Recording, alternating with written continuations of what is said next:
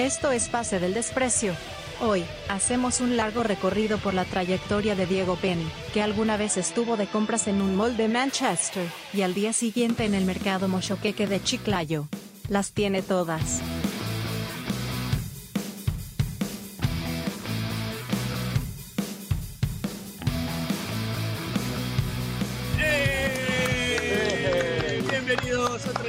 Pase del Desprecio. Gracias a Radio Deport. Hoy tenemos un invitado muy especial. Alguien, ya le dijimos eh, off the record, alguien que hace mucho tiempo queríamos tener en el programa.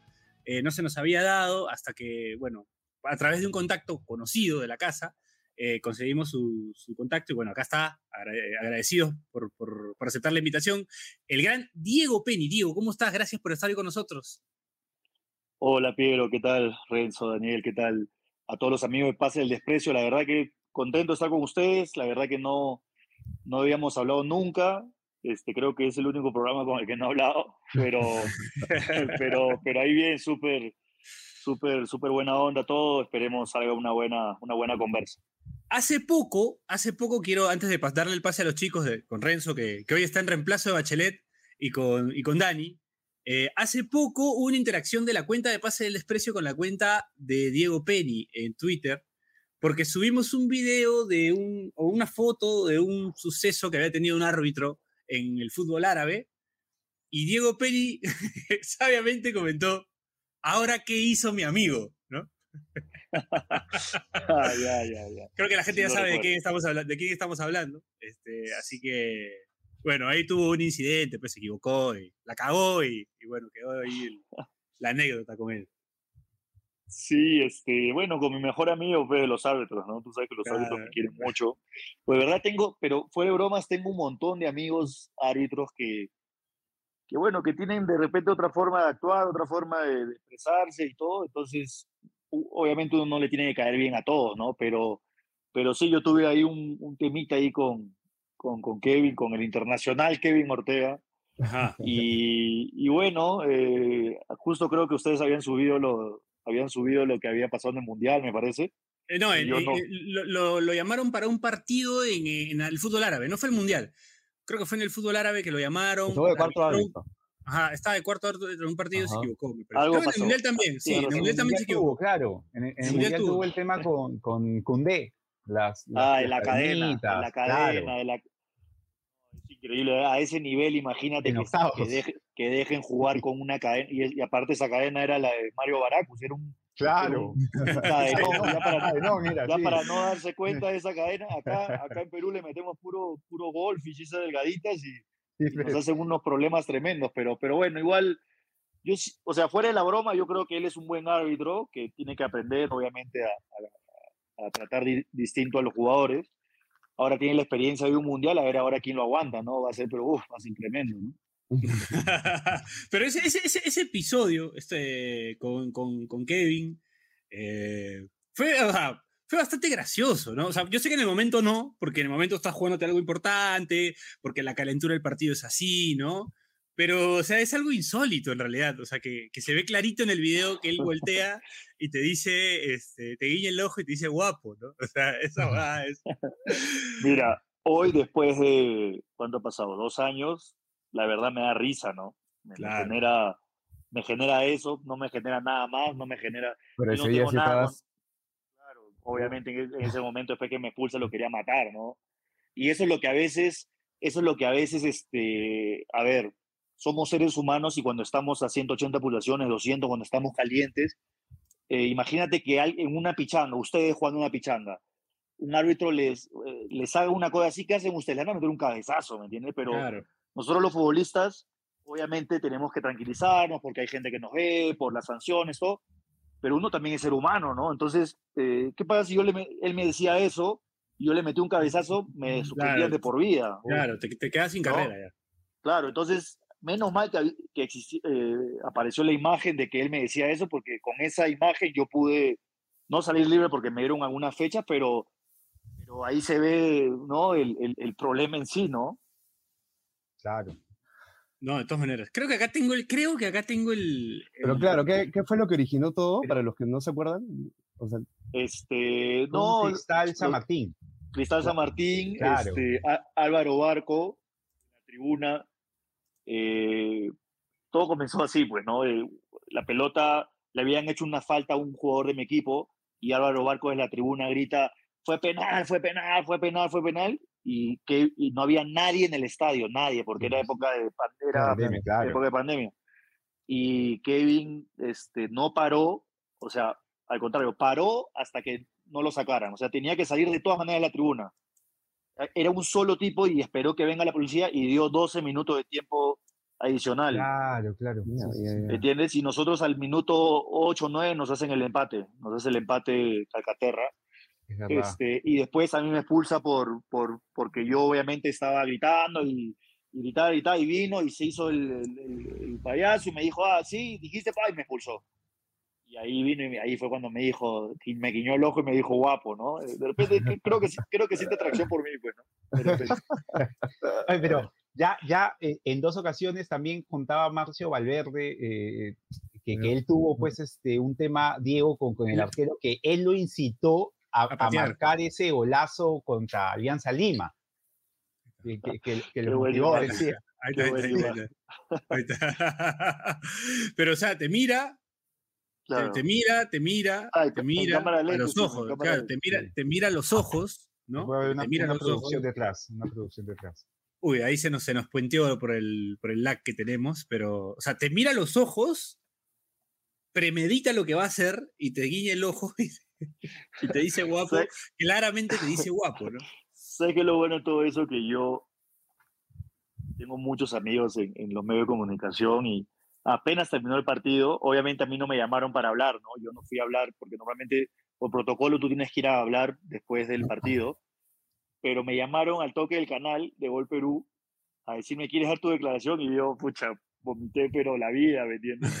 Sí, Ese árbitro siempre nos falta el respeto. Hablaste dijiste. todo, hablaste todo. Sí, no, uf, lo, lo aniquilé, ¿me entiendes? Pero igual, mira, la verdad, yo estoy seguro que él me va a volver a dirigir.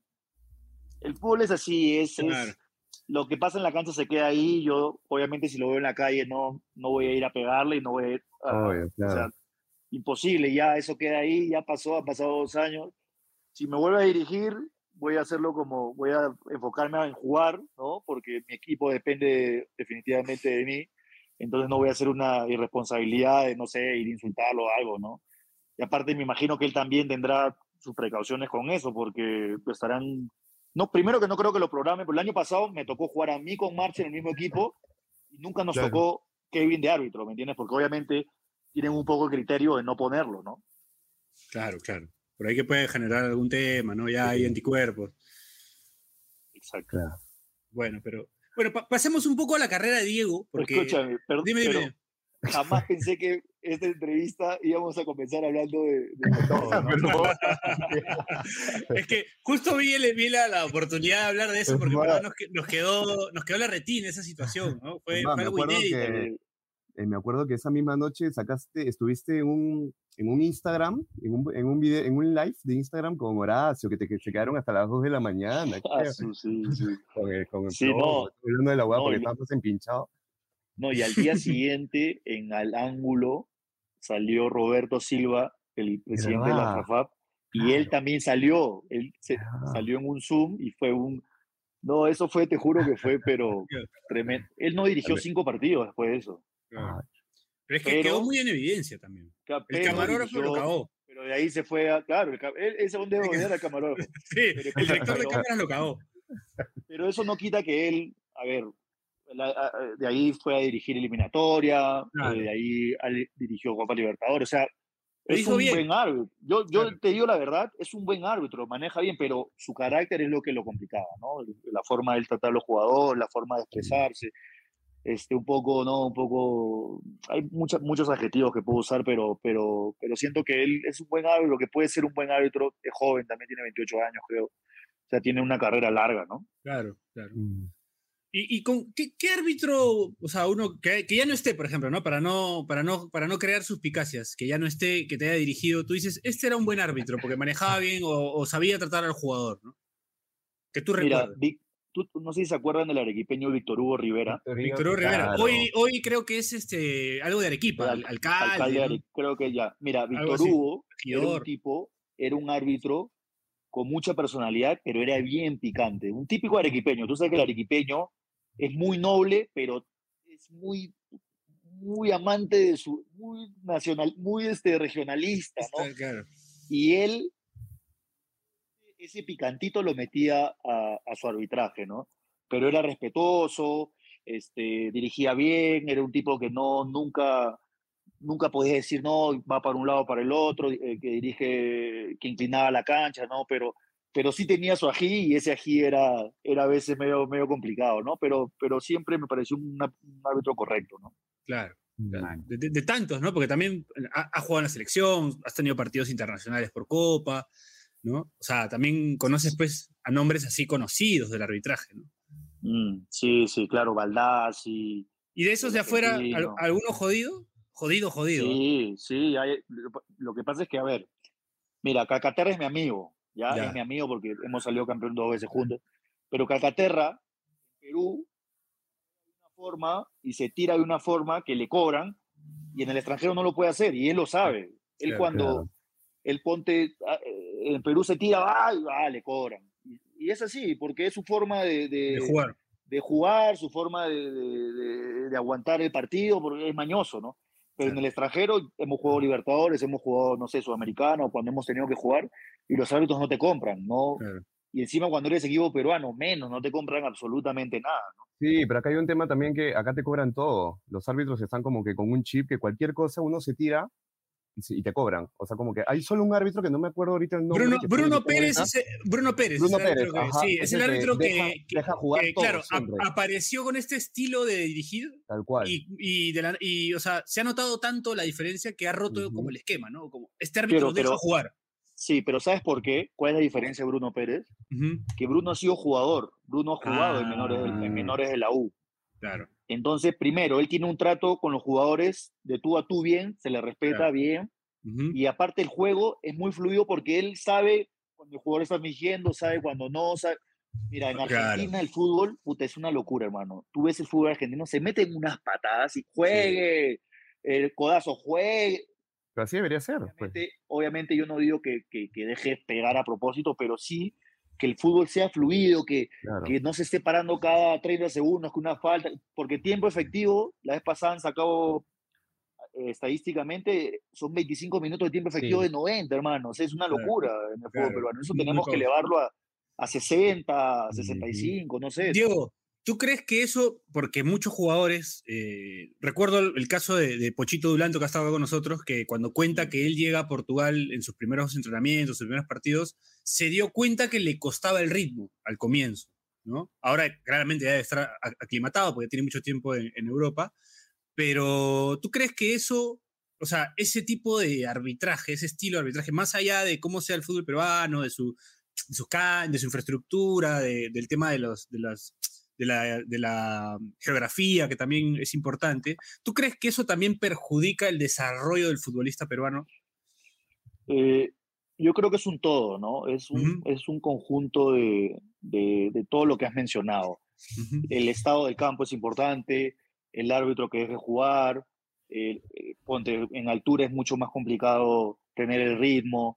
Entonces, este, también que el jugador peruano es, es, es, es reclamón. También, también somos, también aportamos un montón en eso para que, para que no, para aguantar los partidos por un tema también de repente físico, que no nos da el tema físico. o sea, definitivamente hay, hay un montón de factores que hacen que, que, que de repente no se, eh, nos, se nos vea mal parados a nivel internacional, ¿no? Eh, y la selección es una, una, fue una isla, definitivamente, todos lo dicen, pero es la verdad porque la selección cambió el chip desde la cabeza, desde arriba, eh, el tema físico también, y, y obviamente eh, mejoramos como selección, pero como fútbol peruano Claro, este, nos está costando, nos está costando un montón, ¿no? Por, por, por todo lo que te digo, ponte, vas a jugar a Cajamarca y tienes que jugar en una cancha sintética a 28 grados, donde la pelota da 500 botes, con altura, entonces, ¿cómo le puedes dar fluidez a un, a un Partido. partido Ah. así, no? Es complicado. O a Juliaca, que son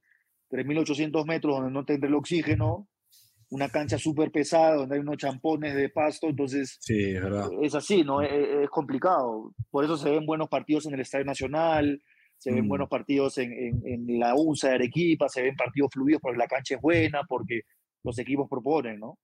Fue un cambio en la pandemia, por ejemplo, ¿no? Jugar todo en Lima. En el eh, 2020, claro. Claro, en 2020 jugar todo en Lima y ver que el ritmo de los partidos cambió, ¿no? Totalmente. Incluso Había más equipos de goles. provincia, equipos de provincia, este, un buen año de Ayacucho, eh, Manucci, que hicieron una buena temporada este, jugando en el Nacional, jugando en Lima, es verdad. Sí, sí, sí, claro, claro. Lo que pasa es que ya cuando estás en las mismas condiciones, todo está en las mismas condiciones, ahí ya fluye el tema deportivo netamente, la táctica o lo que puedes dar como equipo, como conjunto, ¿no? Entonces, no hay altura, no hay calor, no hay nada, juegas en Lima en una buena cancha.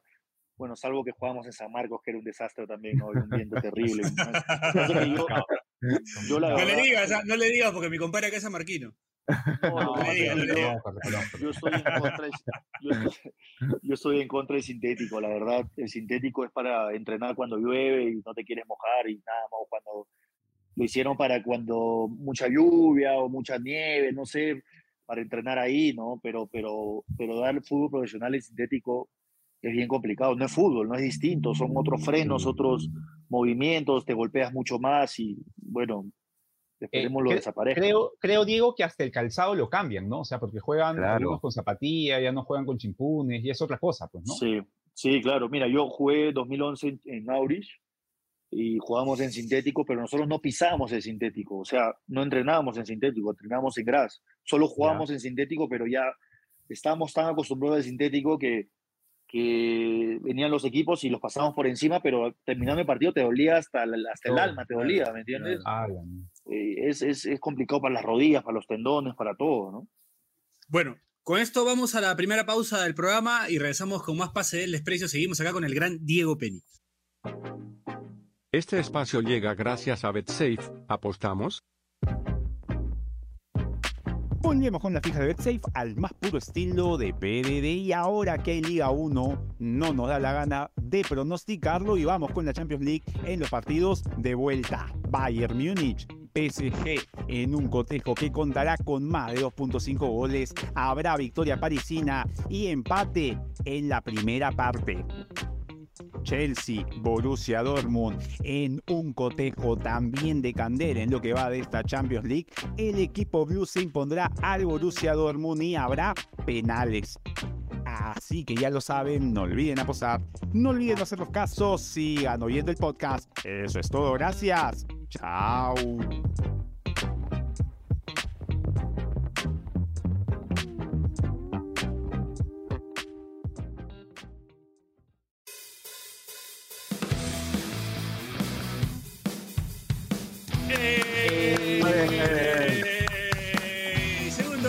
De pase del desprecio gracias a Radio D por se cae de risa Diego Penny.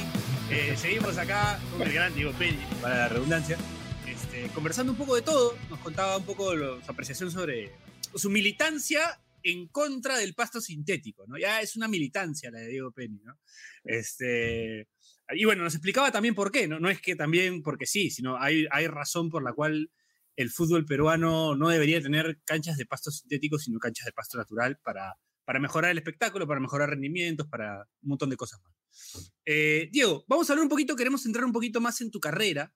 eh, En los inicios, en Cristal. los inicios. eh, bueno, saliste de Sporting Cristal, estuviste en Bolognesi.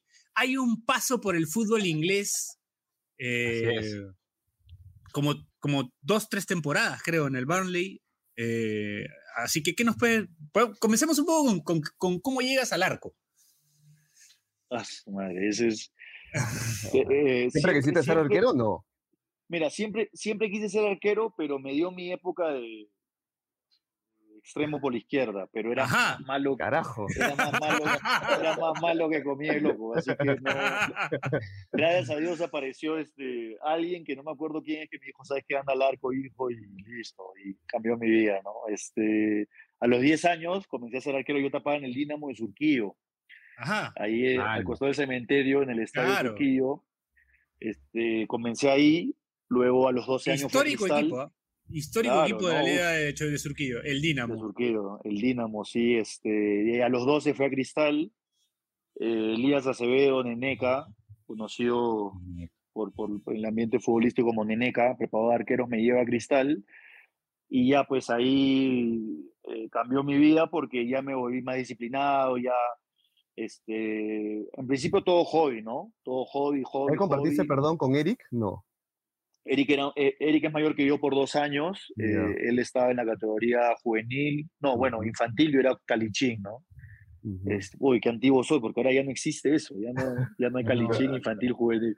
Pero ahí fuimos creciendo, eh, seguían pasando los años y a los 16 años me subieron al primer equipo y Ujú. ahí ya cambió mi visión de, de qué iba, de que ya era, era, era, era- iba a ser mi profesión, ¿no? Ya a los 16 años me di cuenta que, que, bueno, que varios se quedaban en el camino, que yo seguía, que yo seguía creciendo encima este, de tamaño y me ayudaba en mi, en mi, en mi puesto, ¿no? Obviamente me- tuve que aprender mucho en el camino, tuve muy buenos entrenadores y, y nada, hasta los 18 años que me fui a, de préstamo me fui a Bolognesi, a Bolognesi de Tacna, en el 2003. Claro, No llegué ahí, claro, no, debí- no llegué a debutar el 2003, pero el 2004 ya del todo salí de Cristal, me dejan libre en Cristal y me fui el 2004 Bolo y ya San Paolo me hace Pero sí debutar. estuviste en- un año en cristal. O sea, como segundo, tercer arquero. como tercer arquero estuve el Tercero. 2002 en el campeonato y el 2003 una parte. Y el Con Eric 2003 y, y el otro era eh, Eric Benavides. Eric el, Ah, el chino, chino. Benavides y yo. Sí, Man, sí, ya. exacto, exacto. Entonces, bueno, Miguelón, que en paz descanse, estaba el 2002 en, en el primer equipo, era él, Eric y el chino, y parece que en la pretemporada este, se lesionan dos y le falta un arquero, y yo, Autori pide un arquero de menores y voy yo, Ya. y me decía Van der Sar, Autori, Van der Sar, gritaba así, Van der Sar. ¡Qué buena! Van der Sar. no. Inclusive eh, el Cristal tenía un equipo que era Cristal B, que era la segunda, ¿no? No, Claro. no, no podía ascender, pero sí participaba, jugaba contra todos, contra el Vigo, contra Claro, equipos claro. Lautén y esos equipos claro. tradicionales, esos equipos que la gente no se acuerda. Claro. Y me acuerdo un partido, íbamos ganando 1-0 y lo expulsan al Chino Benavides. Yo era suplente en segunda. El Chino Bena- último minuto lo expulsan al Chino penal. Y entro, pues no, mi debut. Patea y se lo tapo a, a Corrales, creo que se lo tapo. Uh, se lo tapo. Entonces termina el partido, vamos a Camerín y entra Autor y golpea la puerta así. ¡Po! ¿Dónde está Van der Sar? Me mete un abrazo y ya, pues yo ya, ahí ya me lo había ganado el profe. ¿Qué tal la autoridad? O sea, un montón de gente lo ama, lo quiere, o sea, tiene buen recuerdo de él, ¿no? Mira, Autori parecía un técnico peruano. Era paternalista tremendamente con los jugadores y era muy bueno, ¿no? Y tenía un comando técnico muy bueno, pero su preparador físico era muy bueno y su preparador de arqueros, que era Georgiao, un moreno, Claro. un flaco, alto, moreno, él fue el que más o menos a mí me, me hizo mejorar un montón, ¿no? Desde los 16, 17 años, eh, sus trabajos, su forma de trabajo, sus consejos y todo, la verdad que me ayudaron un montón, ¿no? Y bueno, sí, súper. Por eso, bueno, él ha sido campeón de Libertadores, ha estado en, Claro. en un Es- montón de equipos, o sea, por algo tiene la trayectoria que tiene Pablo, Claro, ¿no? Es un técnico, co- dándole la contra a Philip Butters, es un técnico eh, de nivel, ¿no? Es un técnico totalmente de nivel. Lo que pasa es que también, también Philip critica, se critica a Sí. mismo, Cualquier imagínate. cosa. no, Sí. Sí, sí, programa sí. pasado se critica, sí. Sí, sí, sí. Pero es verdad, o sea, es un, es un técnico de nivel. Eh, Mm. Qué buena anécdota la de Van der Sar, ¿ah? la de Autori con, golpeando la puerta diciéndote "Oh, Van der Sar, qué buena, qué buena. Sí, sí, no. Y te da confianza. Yo le decía a Pablo, imagínate, yo tenía Claro. 17 Ah, ya. 17 ya. años y yo le decía a Pablo. O sea, Claro, tú, tú. Bueno, y él fue papá de Eric a muerte, ¿no? Lo llevó hasta la selección. A la todo. selección, claro. Obviamente Eric a los 18 años volaba, ¿no? Era, Mm, era un arquero, o sea, de, de, de esa etapa, el 2002 a para atrás, no había salido un arquero de 18 años con, con las condiciones de él, ¿no? Entonces Autori... Y en cristal, sobre hizo- todo, que lo- luego de Valerio, Exacto. No, y no, hay- tú- no- si no- tú ma- no hubo un reemplazo. No, pero si tú marcas la época de Cristal, todos son extranjeros. eh, Ferro, Navarro, todos uruguayos grandes, mayores de treinta y tantos años, Miguelón, este, Valerio, Valerio llegó a los 38 años al Perú y se retiró a los 45 años. O sea, estamos hablando de, estamos hablando de que no habían arqueros jóvenes, ¿no? Entonces, Eric fue el que revolucionó eso. Aparte tenía, tenía con qué y detrás de él estábamos, estaba yo, este, después vino Heredia, entonces este, ¿verdad? yo me tuve que ir de cristal porque no, no iba a tapar nunca, ¿no? O sea, Claro. Este, Eri tenía dos años más que yo y él era el titular. ¿A dónde, dónde iba a tapar? No iba a tapar, tuve que irme a buscarme la, a Tacna y tuve la suerte que pude debutar. Y la la verdad que carrera yo- todavía. Ahora. Diego, Diego, te agarra Sí. primero Autori, te, te, te crea la mística de arquero penalero, porque ya eres un, eres un arquero que, al, al que uno como rival, no sé, yo soy hincha de Alianza y si me toca un partido de mata-mata contra No, un no, el equipo que, es que está Diego. Penny, No, No, No, yo no soy. Diego Penny no penalero, lo quiero avanzar, no lo quiero avanzar. claro, a Diego Penny te No. mete miedo, es arquero penalero, dice la gente, ¿no? Entonces, este, No, pero ya, ya, aparte, que- ya está creado Diego, eso, ¿no? Diego le tapó un penal a, a Forlán en el centenario. Escenario, claro. Lo acabo de Un ver penalazo, temprano ¿ah? cuando, cuando Piero me dijo para participar hoy día. Vi el, el video No. de nuevo. Qué bestia, qué abuso, qué penalazo. Eh, Qué eh, abuso. sí. Hay un pequeño adelanto, eso sí. Diego, Diego, hay un pequeño adelanto. Diego, yo voy a contarte que Ya me lo quieres anular, me lo quieres anular. ¿Qué va? ¿Qué pendejo, no malo. No Diego, yo debo decirte que este señor de barba es el que me ha tenido, pero no te miento, hace como dos años que me viene diciendo, oye, inviten a Diego invita- Inviten a Diego Penny. Invítalo a Diego weón. Qué pesado.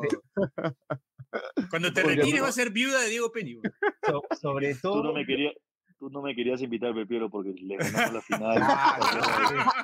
No te digo, el, Es uno de los lunes más feos de mi vida, Contra- me acuerdo. Sí. Contra Aurich, ¿no? Contra Aurich. Sí, fue, sí, pero, que, pero qué dice, cómo pasa el tiempo, ¿no? Me hablan del Sí. penal de Forlán, 2002. han pasado 11 años y, y el De esa final, de 12. Alianza fue 2011, 2011. 12 ya. Uf. Ahora, 12 Diego, años, imagínate. Diego, antes de llegar a eso, o olvidándonos de eso mejor, este, te agarra, te agarra San Paoli, ¿no? Después de Autori, viene San Paoli, o sea, otro técnico que, que carrera hizo, ya ¿no? estaba él. Tecnicazos. Sí, que mira, el 2003, el 2003 estaba Mosquera, termina el Mosquera, año, claro. 2004 sigue Mosquera, pero le va muy, nos va muy mal el Pipa Carranza el arquero. Y el Pipa Carranza hoy, bueno, hasta hace el Mundial fue En- el tipo de arqueros de Ecuador, Ujú. de, de- con el profe este, el, el- el argentino que, Alfaro, su preparador arquero es el Pipa Carranza. Eh, y bueno, nos va súper mal. Nunca había visto un equipo que le vaya tan mal en cinco fechas. No, las cinco fechas las perdimos. Y ya el equipo estaba condenado a irse, pues, ¿no? Y, y la directiva ahí era el papá de Claudio Pizarro, este, Martorell, un caneño, y traen a Jorge, que ya había estado en Auris, había estado en Boys. claro. Claro. Y, y llega Jorge con Decio y, con, y llega con Chapita, con Decasese. Con. Decio, ¿este Decio o el hermano? Con Jorge El Decio. hermano de Decio, el mayor. Jorge Decio, Jorge Decio. Jorge Decio. Y llegan Micio, los tres, Micio llegan. Hay una foto de San Paoli con el short bamba de la selección argentina. Claro. Y hay, otro, hay, otra por de, Tacna. Hay otra foto de él en- durmiendo en el, en el carro de los bomberos. Imagínate. Sí, claro, claro. Jorge llegó Micio, ahora, ahora lo, lo saludas, no, te dice ni, like, te da, ni corazón. No, pero yo sí tengo que, yo a Jorge sí lo tengo, que- tengo que agradecer en la vida, porque Jorge, a ver, este, el tipo vive, come, muere, todo es fútbol, su vida es fútbol. Él tiene sus hijos, tiene su familia, todo, pero es un tipo que le, le entrega, creo, el 99% de su, de su día al fútbol. Entonces, esa enfermedad que él tiene por el fútbol, lo transmite de una forma pasional, ¿no? Él eh, no, no deja nada al azar. Te estoy hablando de la época de Bolo, brother. O sea, han pasado, 20 años. ¿no? 20 20 años, años, Ya, claro. Claro. Imagínate hoy que está en Sevilla, que han pasado Uf. 20 años, lo- después de haber dirigido en Francia, en la selección argentina, con los golpes que le ha caído, lo que debe ser hoy, debe ser obviamente ya mucho más evolucionado, ya debe ser con mucha más información, con mucha más este, tecnología aplicada al claro. deporte, eh, debe ser un monstruo hoy, ¿no? Si en ese tiempo no habían las herramientas que hay ahora, imagínate lo que debe ser ahora. Yo por eso valoro un montón toda su carrera, porque la- le ha costado, porque él no fue futbolista. Él No. quiso ser futbolista, pero era más malo que, o sea, él era un futbolista fru- frustrado, él mismo Frustrado, lo claro, dice, ¿no? Él claro. se trepaba a los árboles para ver Hay el una foto, de, New, sí. de Newell's, ¿no? Para verlo a Bielsa. O- o- eso sí, él era enfermito, loco Bielsa. Pero pedía Eh, esa exigencia a los jugadores. O sea, ya desde No, ahí ya, es que, ya se claro, notaba. él, él le rezaba a Bielsa, no le rezaba a Dios, le rezaba a Bielsa, sí, literal. ¿ah? Y la exigencia era el día a día, él no te dejaba nada al azar, ¿Cómo recibieron los jugadores los esa días. exigencia? O sea, en, en Lo que pasa es que ¿cómo éramos jóvenes. Lo que pasa es que a él le Claro. fue bien cuando, cuando tuvo equipo joven. porque los jóvenes agachan la cabeza y corren, pum, son, son, son, este, tienen la vehemencia y toda la energía. Cuando le toca a jugadores grandes, como le tocó en Claro. Cristal, le costó la vida, porque no le vas a pedir a Jorge Soto que corra eh, 100 Que sube metros y- y de claro, vuelta, Que box to box, no se puede, no se puede. Entonces, por eso le costó tanto y, tuvo, y le fue mal en Cristal, ¿no? Y, y bueno, eh, pero sí, yo valoro un montón. Jorge me hizo debutar, inclusive. eh, yo debuté el 2004, el primero de mayo del 2004, el día del trabajo, este, en el Estadio Nacional contra el Boys nos tocó. Y él me pone, eh, porque lo habían suspendido al Pipa Carranza tres fechas. Entonces me dice, Diego, es tu oportunidad, esto, el otro. En toda la semana habíamos trabajado bien, ganamos 3 a 0. No, le, no habíamos ganado ningún partido. Primer partido ganamos ah, 3 a ah, 0. Segundo partido nos toca eh, contra Alianza Universidad de, de Arequipa, Ah, no ujú. sé, un equipo, ya. Ganamos Alianza 3 a Universidad. 2. Alianza Universidad, ganamos 3 a 2. El tercer partido nos toca en Sullana. Ganamos 2 a 1 en el, en el campeón del 36, imagínate. Imagínate, yo los tres partidos que tapé, los tres ganamos. Y en el cuarto partido ya me, me tocaba sentarme y esperar porque el Pipa regresaba y vino y me dijo, no, Diego, vas a seguir tapando tú. Y yo lo miraba así y decía, ¿este hombre qué está haciendo? Me dice, no, no, sí, sí, vas a, vas a tapar Ya. tú y ya me, me metió y ya no paré nunca más, por eso, obviamente, confió en mí, me, se la jugó por mí, junto con la dirigencia y la cosa funcionó, pues, ¿no? Eso, eso debería. Ahí está. El San Paoli con un short de cualquier otra marca con el logo de la selección argentina. ¿no? Ahí está, ahí está BKCS también. Bueno, y Decio con pelo ahí, ¿no? Ahorita ya no tiene nada de Claro. pelo, ¿no? Claro. Jorge Decio Pero y mira- ese jovencito. Pero mire esa foto, mire esa, esa foto es, es inédita, bro. La verdad que Sí, es inédita. Caminando por, lateando por Tacna. ¿no? Por Tacna, Ah, claro, ahí está la. Claro, Hay una, Ah, una tiendita de Kodak Express atrás. claro. Se revelaban Claro, fotos ahí. sí. Sí, y con su, su libretita siempre ahí. Él permanece. Molo dos años, creo, un año y medio. Él, el 2003, todo el 2004 está con nosotros, 2005 también. Eh, Ahí se En va, se va 2006 llega Cristal, ¿no? No, se se va a va Cristal 2007. 2000, Siete, sí, ¿verdad? 2007. pero el Siete, 2000 Lo que pasa es que el 2006 se va, no sé, a Chile, creo, Ya. pero a mediados de año regresa. 2006. Ujú. Mediados, mediados de año regresa y ya ese es su última, sus últimos seis meses en bolo, Claro. porque ya el 2007 llega Reynoso a. Pero tú sí te quedaste en Reynoso al Bolo, que ¿Y cuándo llega el Cabezón? El 2007 llegó el Juan. Ya, Juan llegó el ya, ya. 2007. Sí. Yo te- la verdad que tenía unos técnicos, pero impresionantes. La verdad que Sí, Juan no. también es otro técnico Tú, Diego, tiene estás mucha capacidad. eh, en esos dos partidos de Sudamericana, uno con San Paoli, que juegan contra Colo Colo, que creo que, queda, que Sí. le ganan en, en Tacna, y luego creo que En pierden Tacna. allá 2-1, ¿puede ser? O 1-0. Sí, no, no, no. 2-1 ganamos en, en, en Tacna. Hace Tacna. gol este, el chino Sawa y Johan sí. Fano. Mazzacazzo, el- el- claro.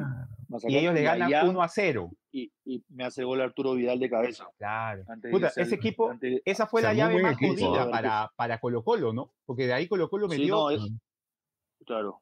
Esa es la época dorada de Colo Colo, pues, porque salen Chupete Suazo, sale Matías, este, Matías Fernández, sale este Arturo. Vidal, sale el arquero. Paredes, sí, sí, claro, claro.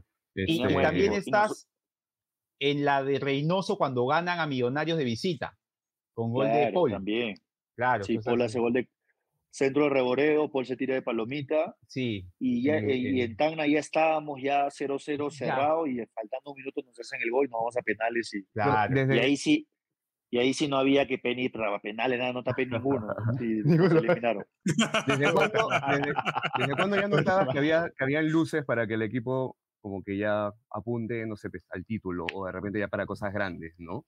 No, que- lo- mira, lo que pasa es que ese 2007 eh, comenzó Markovic, que Markovic, no sé si lo, lo ubican, él era asistente del Tata Martino en Barcelona.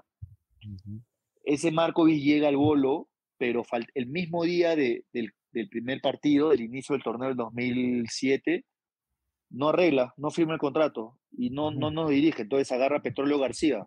¿Se acuerdan de Petróleo no? Mm. Claro. Hace poco hablamos de él con Yola Herrera. Claro, Petróleo era, era asistente porque él es tan niño y agarró el equipo y la verdad no fue mal, pero ya cuando eh, ya cuando ya lo iban a sacar a Petróleo porque iba iba a entrar Juan, o no lo iban a sacar, sino iban a traer a Juan y Petróleo se iba a quedar ahí el comando. Ganamos dos partidos, no sé cómo ganamos dos partidos y nos daba pena porque lo iban a sacar, a- habíamos ganado dos partidos y Petrolito lo tenía. Te vas a dar forata al pobre petróleo. Sí, inclusive le hicimos su despedida ahí en Tana con unos, ¿no? con unos vinos, todo. Petróleo, se debutar en a- primera con ustedes.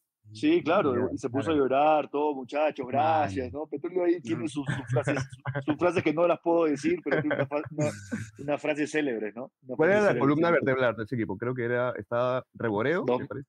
2007 era eh, Reboredo, Johan. Vázquez, Manzani- Manzanita, no, Manzanita. Marzuk es 2005, Ah, este, Paul Comínguez, Ross. Cachito, Ram- Cachito Ramírez, Junior Claro. Ross, el Chucho Chávez, Chumpitaz, éramos, la verdad que éramos, teníamos- y bueno, llega Juan y, y nos fue también mal, ¿no? Perdimos como tres, cuatro partidos hasta que agarramos, trajo tres mexicanos, Sí. trajo un par de jugadores más y el equipo no perdió casi Mm, todo el... Solamente perdimos un partido contra Alianza en Matute que nos volteó, que Raymond me hace un 3-2. gol de, del 3-2, el 3-2, tiene buena memoria. Raymond me hace el 3-2, pero de ahí habíamos, habíamos metido 21 partidos sin perder, ¿no? No, ese torneo sí me acuerdo bastante porque ya llegaron a la última fecha como 10 equipos, como que podían Claro, campeonar, sí, como podían podían campeonar, campeonar la última sí. fecha. Claro, Claro, tenía- teníamos que quedarnos nosotros, ¿no? Teníamos que quedarnos nosotros para que la U entre y todo, pero igual definimos y, y ganamos en Tacna y campeonamos el clausura que era histórico. Ujú. Pues imagínate un Claro. equipo de presupuesto, Claro. presupuesto de un sol contra Claro. los grandes es, es, es más meritorio, ¿no? Era, era lindo ese estadio de Tacna. Es lindo ese estadio de Tacna también, ¿no? O sea, era un buen estadio claro. para jugar al fútbol. Era modelo. un buen claro, era un, buen, era un buen estadio para jugar al fútbol, ¿no? Buena cancha. Una buena gente- ciudad para golera sí, también. ¿no? sí, no hay altura, nada, la cancha sur se presta para hacer un buen fútbol, ¿no? Una pena pues que, que- que ya no esté o no, no tengamos un equipo de Tacna en primera, en primera división. Ojalá en algún momento vuelva a pasar. Mm, Diego, y ese viaje a Inglaterra, al Burnley de Inglaterra, ¿cómo, cómo, cómo se dio ese pase allá? ¿Qué, qué- qué- cómo, cómo fue el fútbol inglés para ti? Me da risa porque me hice ese viaje como, como si hubiera ido de vacaciones, ¿no? ¿Qué tal? ¿Qué tal? como premio, premio. No, porque no, tuviste, tuviste como tres años, ¿no? Dos, tres años allá. ¿Me Pero ya, ya había chapado selección también. Claro, también. Yo debuto Por en la eso. selección, o sea, yo debuto en la selección en amistosos en 2005. Franco Navarro, Franco Navarro me hace debutar. Eh, pero a nivel este, ya oficial, yo debuto con Chemo. Chemo me hace debutar en un Perú-Brasil en, en, el, en el Monumental. Ese fue tu debut. Ese Claro. gol ese, ese fue mi debut este, oficial, ¿no? Claro, Eh, claro. claro, claro. Eh, fuerte, porque había jugado Fuerte, muchos picante. amistosos. Imagínate, pues, este, Kaká te hace gol, ¿no? Ro- Rona- Ronaldinho, Wagner Love, Que quedó uno a uno. claro. Maicon. Claro, Imagínate, claro. ese- yo, como lo dije en ese momento, ¿no? Sí, Este, parecía que yo estaba jugando PlayStation, brother, porque Claro. a, a eso, a eso- ah, estaba Robinho, imagínate, Estaban estaba Real todos, Madrid, claro. Robinho, estaban todos, Sí. estaban todos. to- Creo que ese partido, la- ese partido se lesiona a Roberto Carlos y juega Junior, que juega en el Milan, me parece, de lateral ese- izquierdo. Jugó Michael, me acuerdo Michael, y por la izquierda no me acuerdo, se robé, no me acuerdo quién jugó por la izquierda, pero estaba. Creo que Serginho. Sergi- Serginho, Serginho, creo que juega, pero no juega Roberto Serginho. Carlos, se lesiona a Roberto No, claro, Carlos. ese juega. Lucio, atrás juega Lucio con Juan, Juan. al derecho Maicon, Sergino por la izquierda, tapó Julio César. Y arriba los monstruos. pues, bueno, Sí. para mí el mejor Adriano, jugador que, Ronaldo, yo, todo, que yo he claro. enfrentado en mi vida ha sido Ronaldinho. ¿no? Claro. Y eso que yo he enfrentado a Neymar en, en la selección, lo he enfrentado contra Santos, lo he enfrentado a Messi, o sea, lo he visto, bueno, a Messi no lo he enfrentado, lo he visto jugando, pero, pero, pero lo que transmite Ronaldinho y aparte lo quieres mover y no lo mueves porque tiene una, tenía una fuerza, pero Mucha sí, ¿no? tremenda, o sea, una locura. Pero bueno, eh, yo ese partido me fue tan bien, o sea, tuve tan buenas atajadas que, que justo lo fueron a ver al Leao, porque el Leao supuestamente era el arquero titular. Lo fueron a ver del Burnley, ¿no? Vinieron a verlo todo y, y al final no salió el Leao, salí yo, ¿no? Y me fue tan bien que, pucha, me, me quisieron y, y me compraron al toque, ¿no? Yo, yo, yo en enero del 2008 me compran, y, pero yo recién tenía que ir en mayo, entonces jugué Libertadores con Bolo, porque clasificamos a Libertadores históricamente, jugamos contra Flamengo, Nacional, Sí. y, y bueno, ese partido es el que, me, el que me- realmente me vende para irme a Burnley, ¿no? Llegué a, llegué a Championship a segunda, que es un torneo de la patada. Es un torneo bien fuerte, sí. Me han dicho que es un torneo que se vive al- más de lo que imaginamos. No, y aparte, este, tiene mucho más, este, o sea, hay mucho más hinchas que en la Premier. Eh, los, todos los estadios de Champions están llenos, todos, todos, todos. Y es un fútbol más, es, parece Copa Perú, pero, pero sin, sin, tan- sin tanto, sin tanto arreglo, ¿no? Claro, claro, sí, sí. No, no. Claro, No, no hay perritos, no hay perritos en la cancha. No, no, no, No, no, ese, ese torneo espectacular. Y, y cómo es, ¿no? Este, yo comienzo a ti- titular, nos, met- no- nos ganan el partido inicial y me cambian, lo ponen al otro y seguimos perdiendo, pero ya no lo cambian al otro, ¿no? Porque el otro era histórico en ese equipo. Ah, pero yo recién tenía 25 años, como que, Podías este, esperar, ahí- podías esperar tu momento. claro, tenía tres Ya años de estabas allá. contrato, ¿no? No fue tan bien que ascendimos a la Premier. Definimos en Man. definimos en, en, el en Wembley. ¿Qué compañeros, tenías, ¿Qué compañeros tenías ahí y a quiénes enfrentaste así conocidos, así rápidamente que te acuerdes? Mira, eh, en Championship eh, no, hay, no hay muchos conocidos, pero en Premier sí, el año siguiente, el 2009-2010, enfrentamos al Manchester City de Tevez, de, de, de, Ajá. no sé, de Zabaleta, Claro, claro. este, no sé, en Tottenham jugaba Vela, jugaba Dos Santos. Este, yo me fijaba más en los sudamericanos, ¿no? Ya. Bueno, Cristiano, Cristiano ya no estaba, ¿no? Cristiano ya se había ido al. Real Madrid. O sea, Eh, y, y, y sí, noso- y, y encima en Premier tuvimos, yo seguí como arquero, como segundo arquero con, con el otro arquero que habíamos ascendido, nos trajeron a otro. Y nuestro debut fue contra, nuestro segundo partido fue contra el Manchester United y le ganamos 1-0 inclusive. De ahí jugamos con Everton y le ganamos al Everton. O sea, hemos hecho seis puntos en, en Premier y era la ciudad, ya te imaginas lo que era, ¿no? La Ah, ya, estaba- Claro, de- porque Berkeley es una ciudad de 250 mil, 300 mil habitantes, entonces Claro. el equipo es Burnley y es de ahí, entonces nosotros cuando íbamos a Burnley éramos como que llegaban los Beatles, ¿me entiendes? Era, Claro, pucha, claro. Qué paja. Y ya te imaginas, las chicas con los calzones, ah, no, una cosa, una cosa de No, loco. Una me- cosa de loco. un- una linda experiencia, ¿no? Eh, Sí, sí, claro. ¿Llegaste a tapar- llegaste esas a tapar? vacaciones. Un- ¿Algunos partidos en Premier, Diego? Sí, me tocó debutar contra el Wigan. Eh, Ya. en Wigan jugaba Ro- Rodallega, eh, Colombiano, colombiano. Claro, Hugo Justo Rodríguez. entro, entré, eh, entré faltando unos 10 minutos para acabar el primer tiempo, pero se lesiona el arquero. O sea, realmente le hacen un gol Monse y él hace la finta que está lesionado y ya. tuve, que, tuve que entrar yo y ahí 1-1. Entré y aguantamos el primer tiempo. tiempo y pucha, viene Rodallega, le queda la pelota del punto penal y me la, me la coloca, gol, perdemos, perdimos 2-1. Pero bueno, el siguiente partido el arquero misteriosamente se recuperó, ¿no? No sé qué. Jugamos a los tres días contra el Hull City Ya estaba, ya, y, ya estaba recuperado. y ya el hombre estaba, pero, pero igual una, una, me tocó jugar Carling Cup, que en ese tiempo, bueno, ahora es Carabubo Cup, una cosa así. La, la Carling Cup es la, le cambian de nombre por, lo, por el patrocinio, ¿no? Por el Claro, patrocinio. es la cerveza. Y me tocó tapar también FA Cup, que ese torneo sí es más, te vas a todo, todo el, a todo, todo el Reino, Reino Unido, Unido. porque juegas contra equipos, eh, no de sé, cuarta, de, o de de cuarta, exacto. Puedes jugar uno de Premier contra el de cuarta y normalmente le ganan, ¿no? sí, pues. Y la verdad que chévere, chévere. Ya me tocó, me tocó salir porque ya llegó un entrenador más, más complicado y ya me vine, ya el Gordo Oviedo puso la, puso la Puso lo- encima, claro, ahí, claro. está. puso la, la candelaria, entonces ya uno tenía que decidir, pues, ¿no? Pero bueno, a mí me parece lo caso a ver, a ver que hayas vivido todo eso, o sea, ese- toda esa experiencia en la Premier, ¿no? Que se te haya dado, por lo menos, vivir. No, es que en verdad Eh, también no hay muchos Saliste arqueros campeón. Que salen al extranjero, claro. también peruanos. Claro, claro, claro. Es difícil. Mira, mira, mira el ejemplo, el ejemplo máximo, ¿no? Para mí tenemos a, en el Perú tenemos a, a uno de los mejores arqueros de Sudamérica.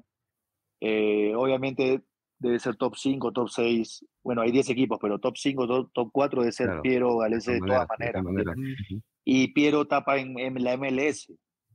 Y tú ves, volteas y ves de Argentina tapa Inglaterra, el de Uruguay, todos tapan en Italia, eh, o en Turquía, el otro, el colombiano, tapa en, en Francia, o sea, Sí. el arquero peruano le va a costar 10 veces lo que le cuesta al argentino, al uruguayo, al brasileño, y es la, y es la tónica de, de- de toda la, de toda la historia, ¿no? Y no solamente el arquero, o sea, el, el arquero es mucho más difícil.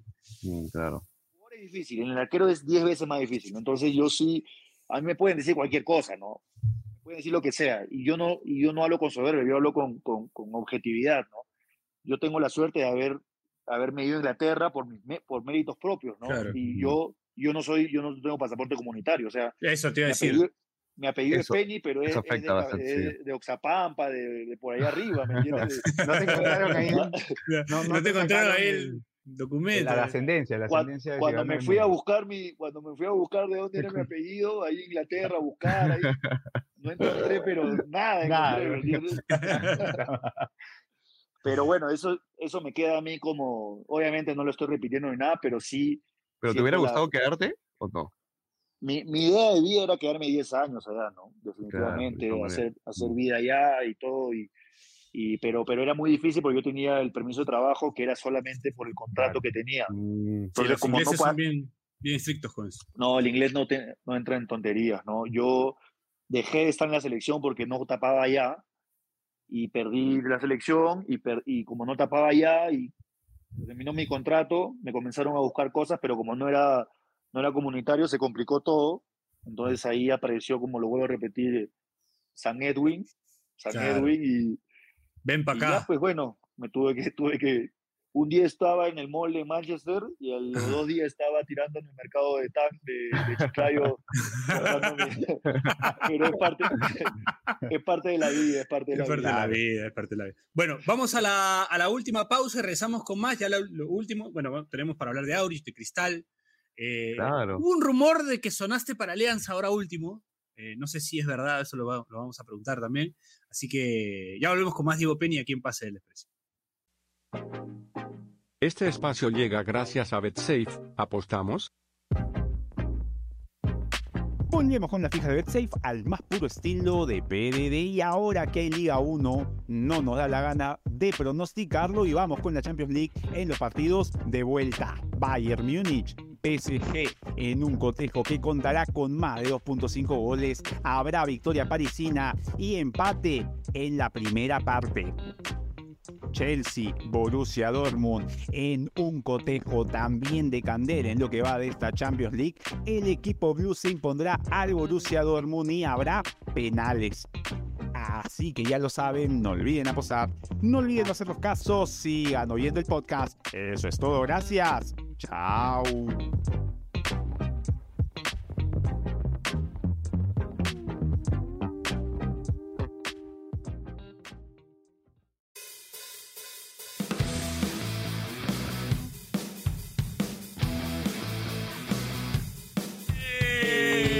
Último bloque, Pase del Expreso. Gracias a Radio Depor. Seguimos acá con el gran Diego Penny, eh, que nos ha contado un poco de, de todos, a Paoli, eh, un poco de la selección, eh, su paso por el fútbol inglés, ¿no?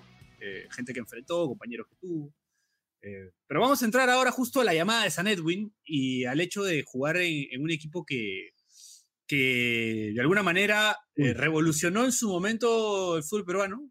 ¿Se Uy, se nos fue? fue Diego. Ah, No, ahí está, ahí está, ahí está. ahí está. Ahí está, ahí está. Que, eh, que fue el Aurich de, de, De Juan de Aurich, de- claro. de Juan Aurich, ¿no? De, del De profe eh, Umaña. Umaña y Luis Fernando. Creo que también estuvo Luis Luis Fernando Suárez, si no me equivoco. No, pero También. Umaña es el que Umaña es el sale que es de ¿no? campeón, ¿no? Claro, Umaña es el que es de campeón. ¿Cómo, ¿Cómo? Uy, se te fue el audio, Diego. No se te escucha. Ahora, está- ahora sí, ahora, Ahora. sí. Ahora sí. Ahora sí. Ahí se le fue la cámara. A ver. Ahí está. Ahora. Ahí está. Ahí estás, Diego. ¿Me escuchan ahora? No, ¿me escuchan? Sí, ahora sí. Sí, sí, ahora sí. Sí, sí, sí. Ah, ya, sí, eh, sí, a ver. No, Luis Fernando Suárez estuvo hasta el 2010, Ajá. hasta agosto, y yo, no, hasta, hasta julio, agosto, sí, julio, y yo llegué en agosto al, a, a, a Lauris y ya estaba Reynoso, ya estaba Juan Reynoso, ¿no? Yo, yo he Claro. estado con Juan Reynoso en tres equipos, Ajá. en Auris, en Melgar y en, no, en, en Bolo, en Bolo. Auris y en, Mel- y en Melgar, ¿no? El 2017. Ujú. Juan también, obviamente, es muy importante para, para mi carrera, ¿no? Juan, yo tengo una amistad tremenda con él. Estoy súper feliz de que esté en la selección. Esperemos que le vaya de puta De madre. maneras, claro. Es lo que todos queremos como peruanos, pero, pero bueno, enfocándonos en, en- en lo que estamos hablando, eh, sí, Umaña llega, un técnico colombiano antiguo, difícil, complicado. eh, ¿En qué sentido? Cara de, cara de piedra, ¿no? Cara de piedra. todo- care- cara- cara de perro, que no te miraba, no te, sonre- no te sonreía. Hay muchas historias de eso, las han contado, las hemos, eh, se han Claro. dicho en, en muchas entrevistas. eh, tenía problemas con muchos jugadores hasta que la cosa se rompió y cuando se rompe, como que, a ver, se rompe en qué sentido, ¿no? Se peleaba con uno, se peleó con Malbuena, con el Chasqui Álvarez, se peleó conmigo, se peleó con muchos jugadores, con Mm. Cachete Zúñiga. Este, Ya, entonces, eso hizo que, que, que el equipo, que el grupo, los jugadores se compenetren, nos compenetramos. El técnico se dio cuenta de que, de que era un buen equipo, de que podíamos pelear y la cosa fue para, para bien, ¿no? Disputamos con Alianza, Alianza en un equipazo también ese año y llegamos los dos mejores a la final, ¿no? Fue una final, el- pucha, la Larguísima. verdad que fue, fue, fue, fue terrible, fue terrible de tres, de tres partidos. No, pero la gran copa que hace Aurich fue 2000. 2010. Es la que 2010 también, claro. Con Suárez, claro, con Suárez, Ujú. sí. La que, Claro, clasifican Al, al repechaje, le ganan a, a un equipo mexicano, a Tecos, y van, claro, a, claro. van a fase de grupos, ¿no? Que le Sí. va, les va La verdad. mal, pero, pero Auris ya desde 2009 ya, o sea, lo que pasa es que Auris ya sí. se, se comenzó, o sea, es lo que le ha pasado a Melgar, ¿no? Melgar del 2014 Mm, para ujú. adelante, Claro. eh, obviamente es un tema económico que es importante, el tema económico es muy importante en el fútbol, pero también la visión que tengas como empresa, ¿no? O sea, ¿qué, qué es lo que quieres? ¿Cuáles son tus objetivos? ¿Qué- ¿Cuál es la misión? ¿Cuál es la visión? O sea, todo eso no, no es que ya yo pongo la plata y ya, ya que, eh, que hay que ganar. Tráeme todo lo que la hay, plata. claro. Ya. No es así, no es así. Hay que, hay que trabajar, hay que, hay que este, eh, crear un organigrama, saber quién es, quién, quién, se, quién se dedica a esto, quién se dedica al otro, al tema de fútbol, al tema, o sea, ordenar la casa, ¿no? Y Auris hizo eso, nos fue súper bien, estábamos súper bien en Chiclayo, y por eso, los, eh, igual obviamente el objetivo de Edwin era llegar a la federación, ¿no? Era, era lógico, ¿no? Él invirtió un montón con su familia y llegó a ser presidente de la federación, nos llevó a un mundial, este, al final todo lo que él se propuso lo hizo, ¿no? Y ahí pasas a Cristal. Por la buena campaña, claro, por la buena. de- exacto, de ahí regreso a Cristal después de, de muchos años y bueno, estuve cuatro años en Cristal, ya estaba. Mosquera ahí, A Mosquera todavía. Mosquera, 2013 estaba Mosquera, perdón, 2014 Ahmed, 2015 Mariano eh, Ahmed también y 2016 Mariano Soso. Soso. Me Bueno, imagino me- lo que dolió. Yo soy hincha de Cristal y lo que debe haber, debe haber dolido al plantel, sobre todo esa no clasificación con Paranaense. No, eso fue 2013. terrible. Eso fue terrible. Fue terrible porque éramos más equipo que ellos. eh, nos eliminan por penales, ¿no? Yo inclusive había tapado, yo había tapado, dos, tapado había dos. tapado dos penales, solamente teníamos que hacer un gol. y Estuvo- la falló este, no lo quiero matar a mis amigos, ¿no? Pero, pero la, falfa- la falla Calqui, la falla el flaco Delgado. Y al último en el mat- en el 1-1 falla Pedro, pero aquí no falla. Claro. Y bueno, nos, era- ya, pasan, estábamos, ya estábamos en fase de grupo, ¿no? Era justo Sí, el pues. grupo de Vélez, la U y uno más. Mm. Y bueno, pasa, es lo que pasa, son catástrofes deportivas que suceden una vez a las 500 y nos pasó. Claro, claro. Este, pero sí, Cristal para mí siempre va a ser un lugar súper bueno para estar. Yo estoy desde chico ahí. He salido, salí campeón tres veces con ese equipo y, y definitivamente la gente me identifica todavía con Cristal, pero, pero bueno, yo sigo siendo futbolista, sí, me sigo debiendo a donde, al equipo que me paga y, y a muerte con el equipo donde estoy. claro. Eh, Diego, y, y- y la anécdota de la final del 2014, eh, estos tres partidos con el Aurich, eh, puede sonar medio eh, jocoso lo de, ¿te acuerdas bien lo que pasó el último No. partido en el que te han contado qué ocurrió, Justo- cómo fue? Daniel, justo, iba a justo iba a hacer una broma con eso, pero me la quitaste. Este, me acuerdo, obviamente, me acuerdo del partido nacional, el 0-0, me acuerdo del. El bueno, el, 2-2. el partido, el 2-2 en Chiclayo, que Claro. también me fue muy bien. Y, el- y me acuerdo los goles que me hicieron en, el, en, el, en Trujillo, ¿no? Pero ya casi Después, terminando, eh, de Yair, de Yair Reyes saca un centro, yo corto el centro y Noroña viene, el, el, el- el Paiche Noroña, que está en Paiche. Vallejo, no se frena y él por querer ir no se frena y me da con la rodilla acá, exactamente aquí. Ya. Y yo, frontal, yo lo, que, lo único que me acuerdo es una luz, una luz así, no sé, una, una ráfaga así, ¡fum! Y ahí no me acuerdo nada más hasta que me desperté en la clínica con, con mi esposa al lado, ¿no? Y había Ah, ¿no te acuerdas que quería seguir? Puta, en el, claro, en el partido tú, No, no, hay eh, unas todo eso- imágenes claro, todo eso que yo lo he visto por, por videos. Ah, Todo eso, O sea, todo eso yo lo he visto por estabas en, video. en por- piloto automático. Claro, no quería que salir. sedar, claro, me, me tuvieron que sedar para meterme a la ambulancia porque dice que, dice que yo le decía a Meta, Met, eh, prof, eh, Daniel, ¿por qué me has sacado si se, ven- se, vienen los, se venían los penales? Y que él me decía, flaco, me agarraba de la cabeza y me decía, tranquilo, ya. No, qué tranquilo, si tú sabes que yo, lo mío, lo mío son los penales, dice que le decía. Ah, la mierda. Sí, y que preguntaba por mis hijos, ¿no? Por Alonso y Victoria, que son mis hijos, y, y que no sabía dónde estaba, ¿no? O sea, obviamente reímos la situación, ¿no? Claro, pero, en ese pero, momento. pero en ese momento mi familia estaba en una parrilla, porque estaban viendo la final, en una parrilla de mi casa, y, y cuando pasa eso, todos estaban en shock, todos callados, ¿no? Lo único que atinaron Ah. era a llevar a mi mujer al aeropuerto para que vaya a Trujillo de emergencia, ¿no? Era lo único que, Claro, que claro. latinó mi familia, ¿no? Es complicado más para ellos, ¿no? Para, para Sí, mis sí, hijos, sí. sobre todo, ver que yo estoy en otra es complicado. Claro, Qué jodido, qué jodido. Pero, o sea, ya, ya tú te despiertas, Diego, sabiéndote, recién enterándote que son campeones. Ya, ya ahí recién los Sí. compañeros, todos. eh, Sí, sí, yo me despierto, me veo y estaba con el short del partido, medias, con, una, con, un, con un chaleco, un chaleco del Ya. club, y lleno de, de suero, ¿no? Todo conectado, estaba con suero y todo, y ¿qué hago acá? Le decía, mi esposa me miraba tranquilo, ¿no? Y dice que le repetía como cuatro veces qué pasó, que esto, que el otro, el otro, entonces todavía no, no, no me hallaba, ¿no? Hasta que ya me explicó, me- las enfermeras me enseñaron los videos, todo, y ya, pues, ¿no? Todo, todo, ahí me enteré que habíamos salido campeones, ¿no? Claro. Qué bravo, ¿ah? Qué bravo. Y, y luego, y luego, Diego, ya de ahí es cuando vuelves a encontrarte con, con Juan Máximo Reynoso en Melgar. En, en- en- juegas Copa Libertadores también con, con- con Juan, ¿no? Sí, mira, yo el 2016 eh, campeonamos con Cristal con Mariano Soso. Claro.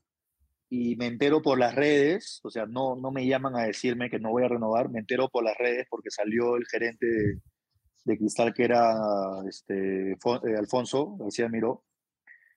Era un 21 de diciembre, creo, y, y por las redes, por la, por la prensa me entero de que yo no seguía, ¿no? Entonces, eh, yo sé que el fútbol sigue siendo un negocio y que los, los jugadores somos si Messi, Messi dejó de estar en Barcelona, o sea, Penny, ¿por qué no va a dejar de estar en Cristal? No, no. Yo, no me creo, yo, no, yo no me creo eterno en ningún lado, pero sí, no sé, una llamadita, ¿no? Aunque sea, ¿no? Claro, algo, algo, ¿no? A, a digan enterarte algo. por las redes, por las redes es sí. complicado, ¿no? Las formas, Yo- ¿no? Cuidar las formas. Exacto, yo siento que, que cuando uno trabaja con la verdad por delante, ¿sabes qué? Te va, o sea, te va a ir bien siempre en la vida, ¿no? Entonces, me enteré por ahí, de ahí me mandaron unos mensajes que sí, alguna gente ahí, el señor Lombardi, que, que luchó por mí, que esto, que lo otro, pero bueno, al final eso, esa anécdota, yo seguí mi carrera, me fui a, eh, Juan me pide, ¿no? Eh, yo me quedo libre el 21 de diciembre, sin equipo, o sea, si me hubieran dicho en noviembre, yo igual hubiera salido campeón con Cristal, pero hubiera para que me busque un equipo, ¿no? Claro. Para no que, Ujú. y, y- y en, en- en diciembre apareció Melgar eh, con unas condiciones buenas, pero, pero que podían haber sido mejores, ¿no? En otras, en otras circunstancias, ¿no? Entonces me voy a Melgar. eh, obviamente la gente en Arequipa me odiaba porque le había sacado el título ahí nomás, Ujú. Pero es la, es la ley de mi vida, ¿no? Es lo, es lo que siempre me ha pasado. Donde he ido me han odiado, así que y después me han terminado queriendo, así que no, no era tan distinto, no era tan distinto, no era tan distinto, ¿no?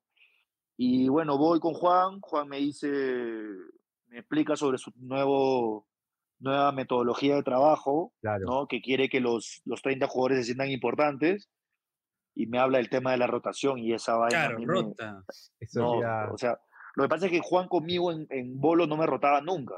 Rotaba a algunos jugadores porque pero eso, tú eras siempre. eso él lo, adqui- lo adquirió de unos entrenadores que tuvo y era su forma de trabajar para que todos estén competitivos, todos estén en competencia, todos se sientan titulares. Y en Melgar sí tapé poquitísimo, no solamente me ponía los partidos contra los equipos grandes y me ponía de visita con, no sé, partidos menos complicados. O sea, habré tapado unos 15 partidos en, en el 2007 con Juan, ¿no? 2017, perdón. 20. Creo que 20 me No, sale. No. 2017, 20 partidos. 2017 habré tapado 20. fácil 20. O sea, 15, Sí, claro. 20 partidos, sí, pero el campeonato tiene 40 partidos, pues, o sea, Ah, mitad, yo estoy, claro. acostum- Claro, estaba acostumbrado pues, a tapar mucho todos. más, ¿no? Y aparte había Claro. la bolsa, a la bolsa de minutos y lo jugaba- el arquero Diego Campos era sumada bolsa, entonces más complicado todavía, ¿no? Rotaba, creo que cuatro arqueros, ¿puede ser? ¿O llegó a, a- a Tres, rotar rotábamos Tres, ¿no? tres. Tres. El Pato claro. Álvarez, el Pato sí tapó cinco partidos, Diego Campos que te habrá tapado, no sé, 15 y yo que tapé el resto, ¿no? Pero Claro. sí, fue complicado.